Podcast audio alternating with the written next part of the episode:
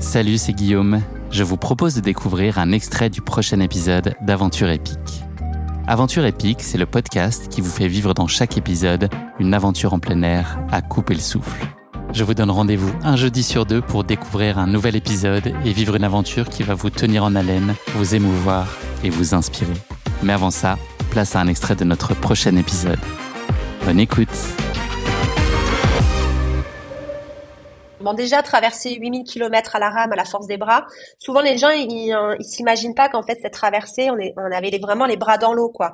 Ils pensent souvent aux traversées solitaires où on est sur des embarcations euh, autonomes avec des pagaies, etc.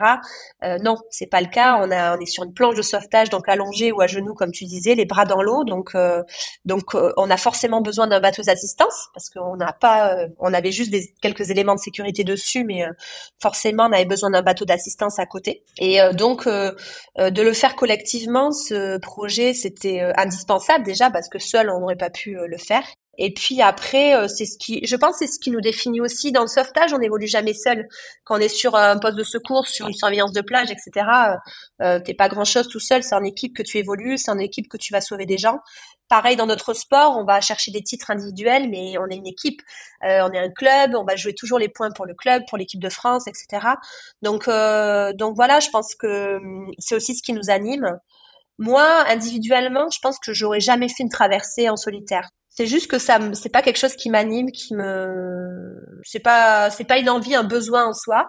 Par contre, de le partager, Là, voilà, là c'est c'est ce qui rend vraiment le projet intéressant et ce qui crée des souvenirs entre nous aussi, quoi, à vie, quoi. Donc ça c'est euh, c'est assez dingue. Et puis après le projet solidaire avec l'association, oui, c'est venu assez naturellement parce que c'était euh, suite à la traversée du Cap Horn, euh, donc Steph et la chef de projet Alex Lemuel qui avaient donc créé l'association Optimiste pour accompagner au départ les les femmes atteintes de cancer du sein à à, à, se réaliser à travers un défi sportif pour euh, pour rester physiquement et mentalement euh, en forme.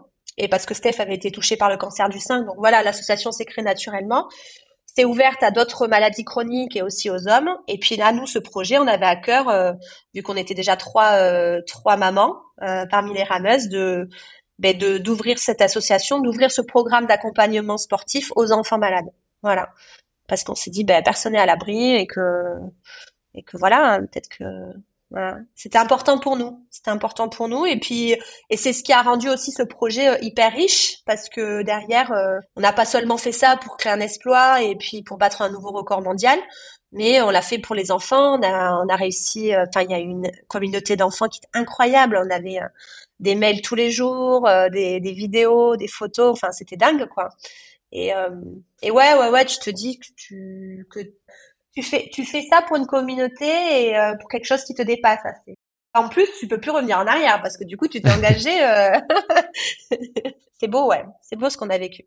Une fois le, le temps de l'enthousiasme passé et de l'évidence, à quel moment arrive la, la première peur, la première appréhension et puis quelle était-elle? Bah, c'était le moment du départ, je pense. Les familles sont venues. C'était euh, donc comme je t'ai dit un, contexte qui était particulier. On est parti le, le 13 décembre 2022 au Pérou parce qu'on avait des actions à mener sur place. C'était important pour nous de, de mener des actions solidaires pour les enfants sur notre lieu de départ et notre lieu d'arrivée. Et donc voilà, donc c'était dans un contexte euh, très euh, anxiogène. Et on a fait venir nos familles euh, justement pour qu'on fête Noël là-bas avec nos enfants, voilà, nos conjoints, tout l'équipage aussi. Je parlerai de l'équipage après parce que qui est indispensable aussi sur une telle expé. Mais euh, mais c'est vrai que ben voilà, l'ambassade nous disait de pas bouger. Euh, il y avait les militaires dans dans, dans la ville. Euh, enfin les, les, aéroports étaient fermés, etc. Donc c'était assez anxiogène comme comme période.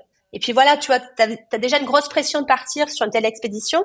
Euh, c'est une expédition qui est pas anodine, hein. tu sais pas ce qui va se passer en plein milieu du Pacifique, donc euh, tu as plein de scénarios qui peuvent euh, qui peuvent arriver.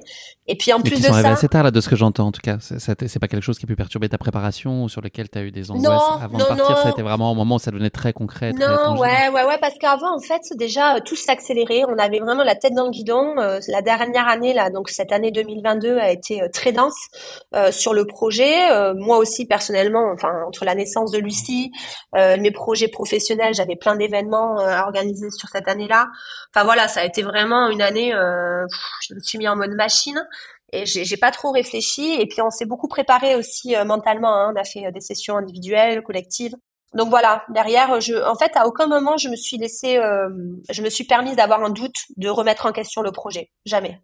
Et puis on a, on a eu la chance aussi chacune d'avoir un environnement familial qui, euh, qui était propice à justement à, ne pas dévier de notre chemin. Donc euh, merci à, à, nos hommes qui vraiment nous ont soutenus jusqu'au bout. Mais c'est important hein, parce qu'il y avait beaucoup de pression sociale aussi, tu vois, en tant que femme, en tant que maman, de laisser, euh, de partir, de laisser les enfants ici. Enfin voilà, donc euh, c'est important. T'as pu lire de, de l'incompréhension, voire même du jugement dans le regard des autres sur cette euh, décision-là? Ouais. ouais, ouais, ouais, il y en a eu, ouais, ouais, ouais. Et c'est à ce moment-là qu'il faut être euh, très bien entouré.